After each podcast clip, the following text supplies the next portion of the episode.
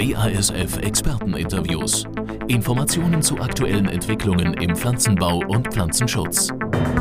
Hallo, mein Name ist Barbara Schlegel. Unser Thema heute Herausforderungen und Chancen bei der Bekämpfung von Rapsunkräutern. Am Telefon Herr Henning Vogel, Fachberater der Raiffeisen Agravis AG. Herr Vogel, welche Trends zeichnen sich beim Raps ab? Beim Raps sind einige Trends festzustellen. Zum einen ist seit Jahren die Mulchsaat immer stärker im Kommen. Das liegt sicherlich im Wesentlichen daran, dass die Betriebe jenseits der 100 Hektar schneller gewachsen sind und mit wenig Arbeitskräften äh, in wenigen Tagen möglichst ihren Raps bestellen. Dann hat sich der Raps natürlich als Basisfrucht auch etabliert.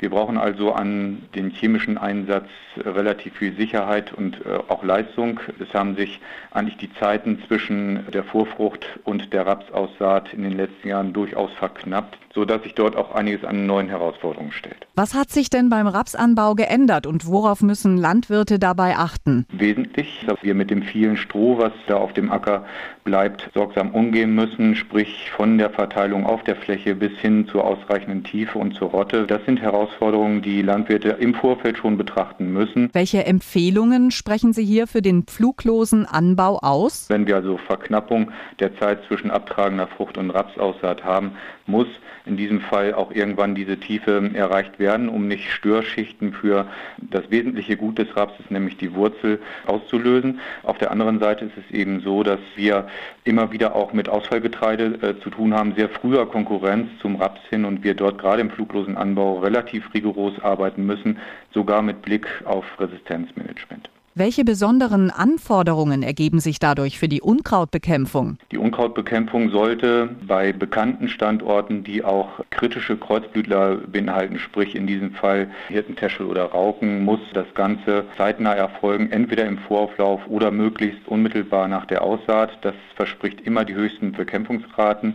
Auf der anderen Seite ist es so, dass wir schon auch möglichst nach der Ernte nochmal gucken sollten, welche Unkräuter haben sich denn etabliert, äh, worauf habe ich eventuell nicht ausreichend reagiert und äh, ändert dann entsprechend sein Konzept. Welche sind denn die wichtigsten Unkräuter, die im Raps behandelt werden müssen? Die Basisunkräuter sind sicherlich die Klette und Kamille. Auf der anderen Seite, gerade auf den leichteren Böden, kommen doch die Rauken der Hirtentäschel immer mehr zum Vorschein. Es spricht eben dafür, speziell Chlomazone äh, auch als Wirkstoff einzusetzen. Und auf der anderen Seite ist es so, wir werden sicherlich auch zukünftig mit weiteren Unkräutern zu tun haben, zum Beispiel dem Kompasslattich oder auch dem Ackerkrummhals, stellenweise dann auch dem äh, Storchschnabel. Mit welcher Strategie sollte der Storchschnabel bekämpft werden? Also bei bewusstem Vorhandensein des Storchschnabels ist sicherlich das rechtzeitige Einsetzen von äh, Wirkstoffen von großer Bedeutung. Das äh, Dimethenamid äh, aus dem Spektrum sprich jetzt neuerdings im Budisan Kombi, hat hier vorzügliche Wirkung. Der Wirkstoff setzt da sicherlich einen neuen Maßstab in seiner Elastizität und auch in seiner äh, Terminierung. Nach den bisherigen Versuchen kann es sowohl im Vor- als auch im Nachauflauf eingesetzt werden. Werden Ausfallgetreide und Ungräser bei der allgemeinen Unkrautbekämpfung mit erfasst oder müssen diese mit Spezialprodukten bekämpft werden? Also Ungräser wie Windheim oder äh, Ackerfuchsschwanz in normalen und ich sag mal, unkritischen Bereich werden in aller Regel durch die Breitbandherbizide erfasst. Auf der anderen Seite ist es so, dass Ausfallgetreide jetzt durch den neueren Wirkstoff die Methenamid eigentlich sogar noch besser vorkonditioniert wird als durch irgendwelche anderen zusätzlichen Wirkstoffe, sodass wir hier möglicherweise bei dem Vorauflauf und Nachauflauf auf eine Gräserbekämpfung verzichten können. Welche Fehler machen die Landwirte häufig bei der Unkrautbekämpfung im Raps? Schlechte Erfahrungen sammelten Landwirte leider mit späten Anwendungen oder auch, ähm, sag ich mal, Billigkombinationen, als man dann glaubte, mit sag mal, 30 oder 40 Euro dann klarzukommen und dann vor doch den Kamillelandschaften stand.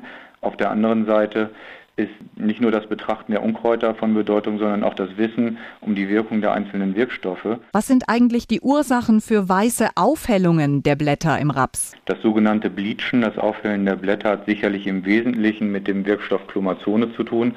Dieser Wirkstoff ist eben von besonderer Güte, weil er eben speziell Kreuzbrütler relativ gut kontrolliert, alle Male Hirtentäschel, Hellerkraut oder auch die Raukearten und äh, von daher ist er in gewisser Weise unabdingbar geworden für den Rapsanbau.